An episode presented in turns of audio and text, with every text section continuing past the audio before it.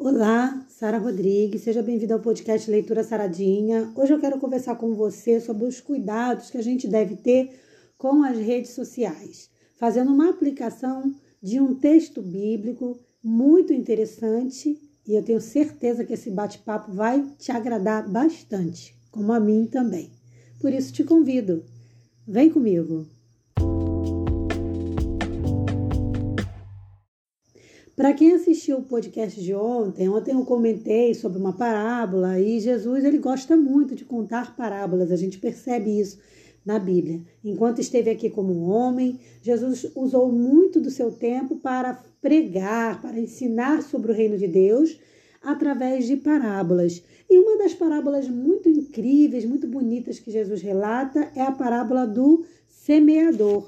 A parábola do semeador ela se encontra, no, caso que eu vou avaliar, se encontra em Marcos capítulo 4.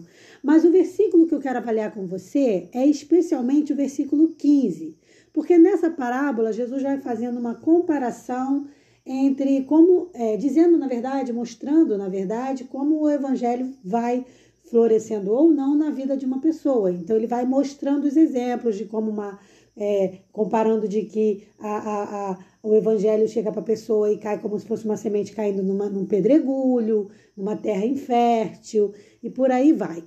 Mas aí eu vou, eu vou ler com você agora o versículo 14 e 15, que é o que eu quero tirar como lição para gente, que diz assim: O que semeia, semeia a palavra.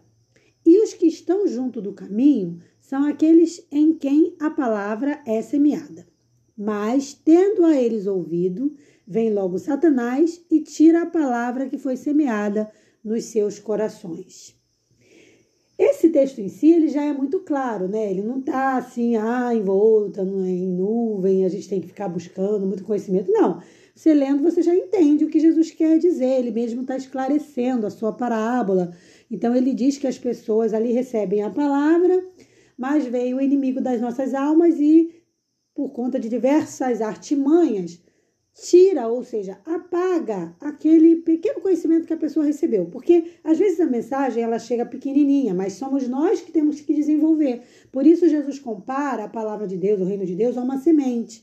Então o que a gente faz com a semente? A gente rega, a gente semeia, a gente cuida para que ela o quê? Floresça, ela cresça, ela se desenvolva. E assim é a fé. A fé começa pequenininha, a, o conhecimento das coisas de Deus começa de forma pequenininha, mas a gente vai desenvolvendo, a gente vai é, incrementando o conhecimento.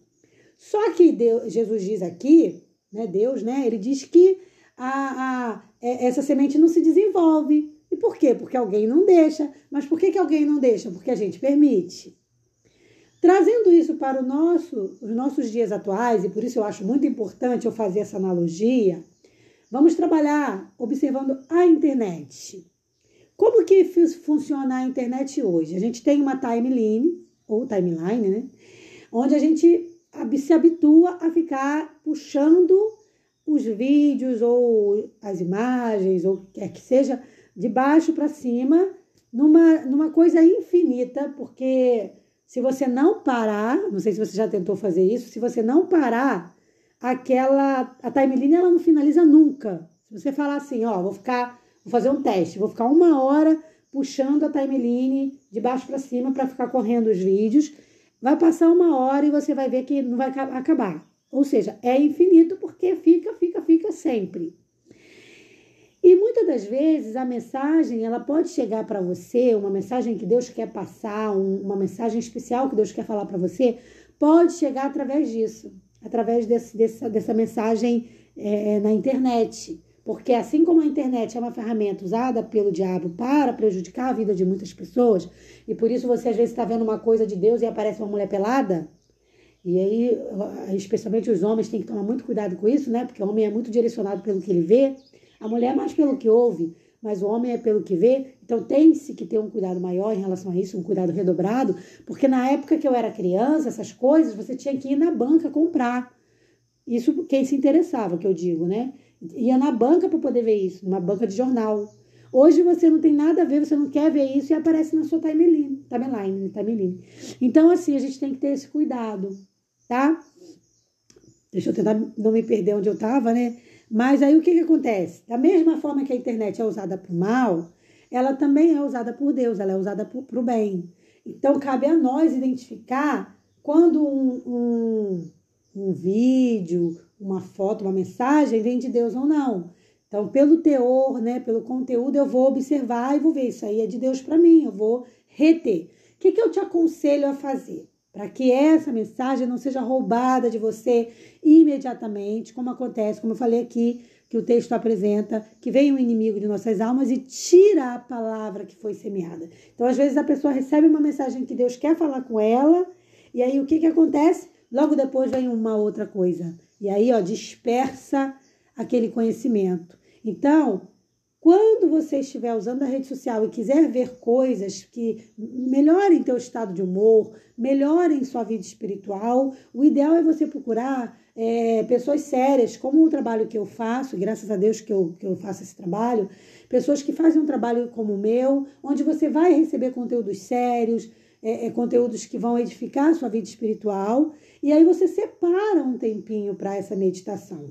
Então você viu ali um texto bíblico, por exemplo, que às vezes tem pessoas que publicam, eu mesmo faço isso às vezes, coloca só o texto bíblico. Analisa aquele texto, para, pensa, observa como que aquilo pode se aplicar na sua vida.